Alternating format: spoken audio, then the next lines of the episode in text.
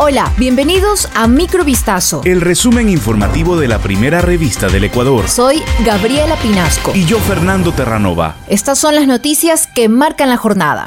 El presidente de la República, Guillermo Lazo, se adelantó a las intenciones de la Asamblea Nacional y derogó el decreto ejecutivo número 455 que establecía un estado de excepción con tres provincias del país en el contexto del paro nacional. En su lugar, el gobierno emitió el decreto ejecutivo número 459 que amplía el estado de excepción en las provincias de Pastaza, Tunguragua y Chimborazo.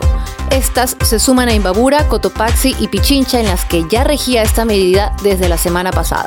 En Quito, epicentro de las protestas indígenas, se declaró medidas extraordinarias como el establecimiento de esta ciudad como una zona de seguridad y un toque de queda desde las 22 horas hasta las 5 de la mañana.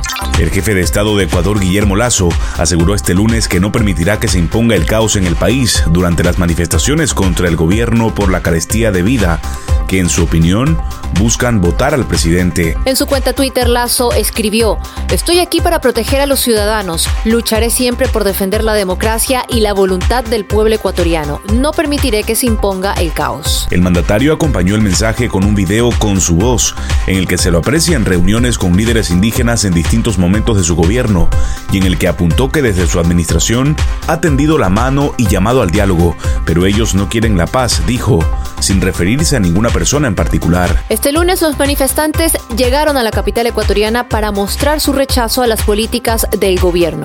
El recurso de habeas corpus solicitado por la defensa del ex vicepresidente de la República, Jorge Glass, fue negado la tarde de este lunes 20 de junio por la jueza Soledad Manosalvas. Según la abogada de Glass, Nicole Malavé, el exfuncionario sufre de espondilitis anquilosante, una forma crónica de artritis, y dentro de la cárcel no recibiría un tratamiento adecuado. La idea de conseguir este segundo habeas corpus era llevarlo a un hospital para que reciba el tratamiento médico adecuado.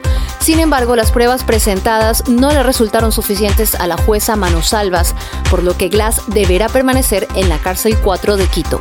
Esta madrugada, una persona falleció al caer a una quebrada en el sector de Collas, en el noreste de Quito.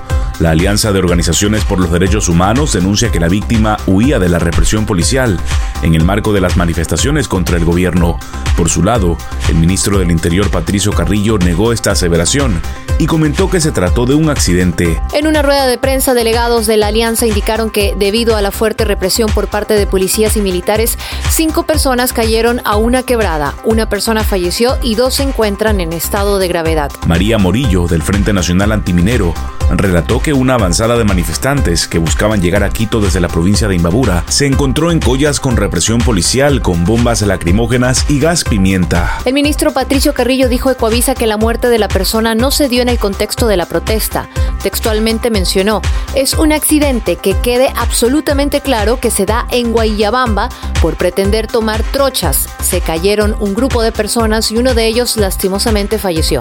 Suspenden al juez de la Unidad Judicial Multicompetente de la Concordia, Ángel Lindao Vera, tras la orden que dio para la devolución de bienes del presunto narcotraficante Leandro Norero, procesado en un caso de lavado de activos. El Consejo de la Judicatura informó este domingo que en sesión extraordinaria del Pleno se resolvió dictar la medida preventiva de suspensión al magistrado por la presunta infracción grave contenida en el artículo 109, numeral 7 del Código Orgánico de la Función Judicial. La Fiscalía General del Estado se encargó de presentar la denuncia contra el servidor judicial, quien en su resolución pidió a la Secretaria Técnica de Gestión Inmobiliaria el desalojo de estos bienes que tenía a cargo, ubicados en la ribera del Batán, en la puntilla San y la entrega de estos al abogado Kevin Prendes Vivar, quien fue designado por Norero como encargado de los bienes. El COFG estipula en su articulado sobre infracciones gravísimas que a la servidora o al servidor de la función judicial se le impondrá una sanción de destitución.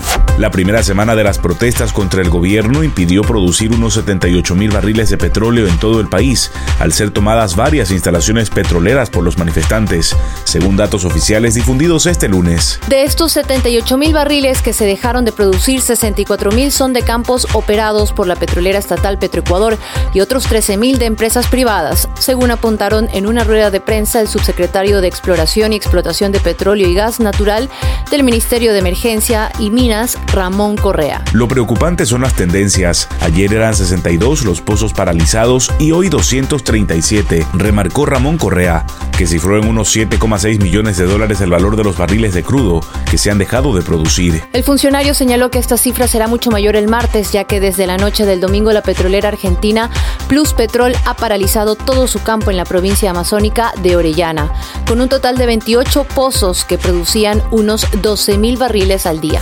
La elección del izquierdista Gustavo Petro como nuevo presidente de Colombia llevará al país un periodo de cambios políticos, económicos y sociales, aunque hay incertidumbre sobre quiénes guiarán esa transformación, porque el mandatario electo no ha dado pistas sobre la composición de su gabinete. La llegada al poder del jefe del pacto histórico supone un giro para un país que ha sido gobernado históricamente por la derecha y que espera con grandes expectativas un presidente que promete reformas económicas y sociales a partir del 7 de agosto, cuando reemplazará al actual mandatario Iván Duque. Seremos un gobierno de la vida abierto al mundo, el pueblo colombiano como parte de la humanidad, manifestó hoy el presidente electo en su cuenta de Twitter, donde dejó varios mensajes de agradecimiento a todos aquellos que el domingo contribuyeron a su triunfo en la segunda vuelta de las elecciones presidenciales. Esto fue Microvistazo. El resumen informativo de la primera revista del Ecuador. Volvemos mañana con más. Sigan pendientes a vistazo.com y a nuestras redes sociales.